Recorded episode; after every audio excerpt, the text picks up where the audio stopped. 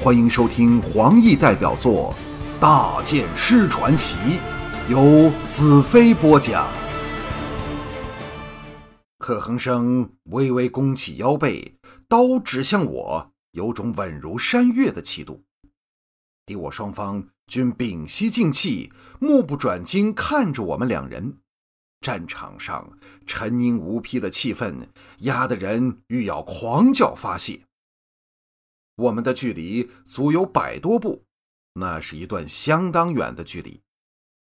我潇洒地将弯刀刀背反托在肩上，悠悠向他走过去。当我们的距离拉近至五十步时，可恒生狂喝一声，豹子般弹起，飙窜过来。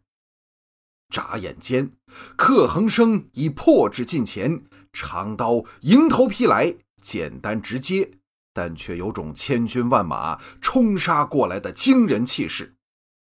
我一声长啸，弯刀由肩上弹起，横架敌刀，晃也不晃一下。只听“锵”的一声，轻响传遍全场，双方的打气声立时轰然爆起。克恒生急退向后，我知道他这一刀是在试探我的实力，跟着才是杀招。若我趁他退时心切追击，便要坠入他的陷阱中。弯刀在虚空里画出一道美丽的弧线，回转过来收在胸前。像我这种极数的剑手，任何武器到了手中都可以发挥出最可怕的力量。何况我曾仔细观察过净土人如何使用弯刀，早掌握了其中要诀，只是你雅不知罢了。可恒生瞳孔微微一放，即收，显示出对我高明眼力的惊异。一个箭步标前，又向我攻来。我却看出他的步伐巧妙之极，虽像是正面攻来，却是略偏向右侧，以我没有持刀的左手为攻击目标。这七大神将果是各有绝艺，先前戴青青的枪法便极为了得，现在这克恒生也是不可轻视。不过这次我要叫他更吃不消。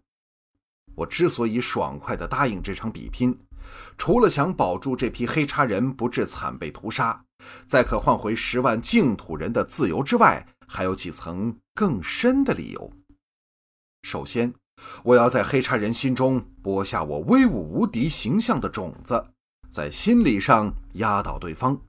将来这批黑叉人若回到了他的族人里，发挥出的影响力将是难以估计的。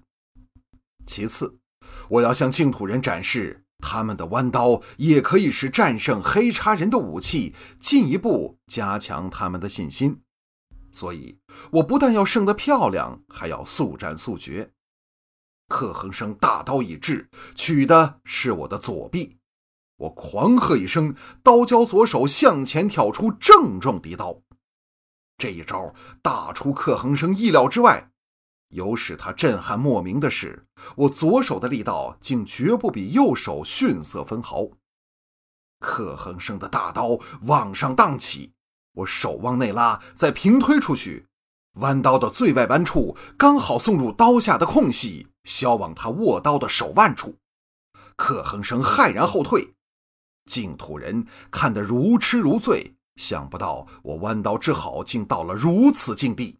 喝彩声震天响起，贺恒生一沉腕将刀压下，刚护着中门。我的弯刀已借着腰力在空中转了个小圈，呼啸着由外侧劈至，正中他大刀的尖端处。这一刀不但聚集了我全身脚、腰、臂腕之力，还加上了弯刀天然物理上的回旋力量，比一般刀剑的直劈横扫要厉害得多。何况劈中的又正是他力道最不能及的刀端。克恒生连人带刀横跌开去，我一声长啸，弯刀盘旋着追去，一时空中尽是弯刀的破空尖啸。平衡之势已失，克恒生立时陷入绝境。弯刀刀势展开，旋来回去，每一刀都从意想不到的角度劈入对方大刀的空隙里。简直弯刀被我使得飘忽无定，每每都能从绝无可能的世道和时间生出绝妙的变化，立时杀得这黑霸叫苦连天，不停后退，连孩子都看出他绝无胜算。枪枪之声不绝，克恒生架了我十刀，闪了七刀。到第十八刀时，我舍刀不用，切入对方空门，飞起一脚，正中对方手腕。大刀飞出，当的一声，落在远处一块石头上，再滑落草丛。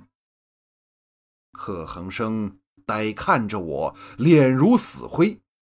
众净土军纷纷举起武器，喝彩致敬。黑叉人则都默然不语，但对我不杀克恒生，不用说。也生出了好感。克恒生转向众黑茶兵道：“你们信任大剑师吗？”众黑茶人齐声应道：“信任。”克恒生喝道：“交出你们的武器！”众黑茶人毫不犹豫，分批走了出来，将武器抛在军前的空地上。不一会儿，刀枪剑戟弓箭等堆起了十多个小丘般的兵器堆。骑着马的人也都跳下马来，垂手敬礼。可恒生再次向着我道：“到了此刻，我才真正佩服大剑师的武器。假若我们入侵净土前，知道在这里会遇上大剑师你，我们必会三思啊！”我心中暗叹，喟然道：“你想清楚了吗？”可恒生一震道：“你知道我想做什么？”我点点头。你若不是下了那种决心，语气是不会如此平静的。可恒生仰天长叹道：“想不到我可恒生竟在战场上才找到真正的知己。”好，话音未落，反手拔出腰间匕首，往咽喉处一抹。